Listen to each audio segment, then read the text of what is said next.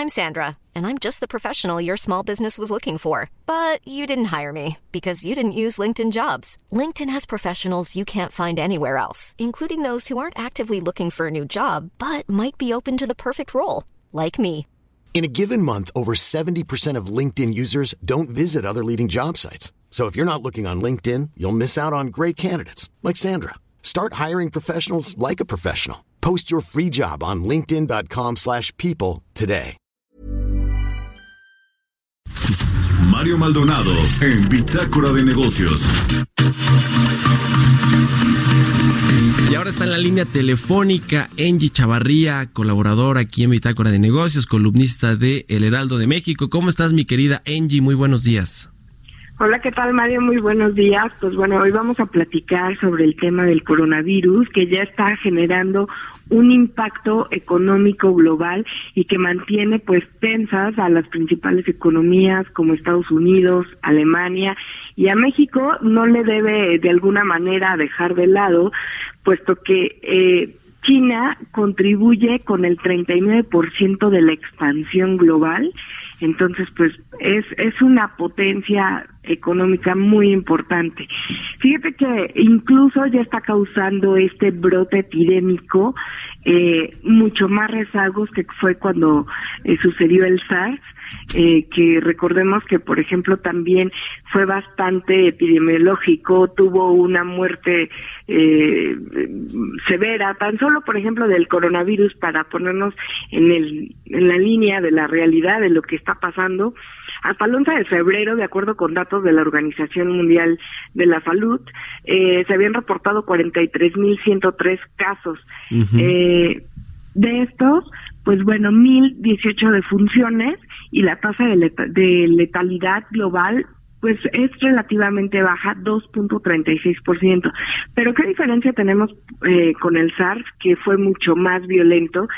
Puesto que ahora China se encuentra en una posición mucho más fuerte global porque de ella dependemos eh, muchos fabricantes. México, por ejemplo, de la manufactura de algunos componentes para la industria automotriz. Entonces, es ahí la importancia que tiene eh, este país. Más datos compartiéndole sobre sobre este tema que nos debe preocupar. Incluso ayer el presidente de la Reserva Federal de Estados Unidos, Jerome Powell, ya reconoció que el brote en China puede generar, así lo dijo, perturbaciones que se extenderían al resto de la economía global.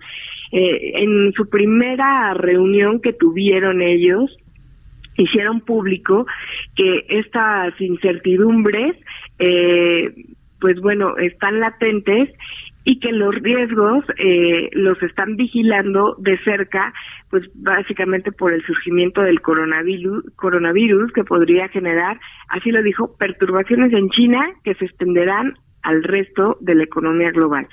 Por lo menos eh, ya llegó esta alerta del otro lado del continente que fue de China y ahora en Estados Unidos. Y tan solo el día de ayer, eh, nuevamente generó una preocupación generalizada en los mercados financieros. Vimos que la mayoría están cayendo. Eh, tan solo eh, también estamos viendo que el Fondo Monetario Internacional está vigilando de cerca porque considera que en algún momento China no pueda tener controlado el brote. Eh, también, pues bueno, pone sobre las cuerdas a los mercados financieros puesto que las materias primas eh, están viéndose rezargadas, tan solo la expansión del PIB en China se esperaba de 6% y el impacto calculan los especialistas que será eh, por lo menos de un 0.25%. Para este mes calculan que la economía de ese país estará creciendo aproximadamente 5.2% cuando tenía la expectativa de 6%. ¿Qué tenemos ahora en el mundo y en México incluso? Cancelación de viajes y también pues no olvidemos que ahí se ensambla desde los iPhones hasta por ejemplo algunos modelos de General Motors, de Ford, Fiat y otras empresas que tenemos de la industria automotriz y que también dependemos de muchos de sus productos. Eh, también, pues bueno, hoy sabemos, de acuerdo a la OMS, que la vacuna estaría, por ejemplo, Mario, hasta dentro de 18 meses, que esto podría extender. Pero ojo, desde el 20 de enero, por ejemplo, el petróleo ha caído más del 20%. Sí. El mineral de hierro y el cobre ya están registrando pérdidas de dos dígitos. Las materias primas en China están cayendo arriba del 39% y hay una menor demanda desde que estalló la crisis. Incluso hay países que se quieren desmarcar hasta que China tenga controlado el tema del brote.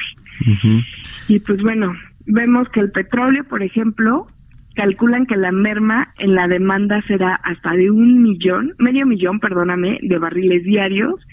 Y la mezcla mexicana, para que vean que el brote sí nos afecta, ya está casi cinco dólares por debajo del presupuesto estimado en el presupuesto o en el paquete económico. Pues sí, a ver si, eh, a ver qué porcentaje de la producción eh, fue la que aseguraron con estas coberturas la Secretaría de Hacienda, que pagaron creo mil, mil trescientos millones de dólares, una cosa así. Eh, no, mil trescientos millones de pesos, perdón, no, de dólares.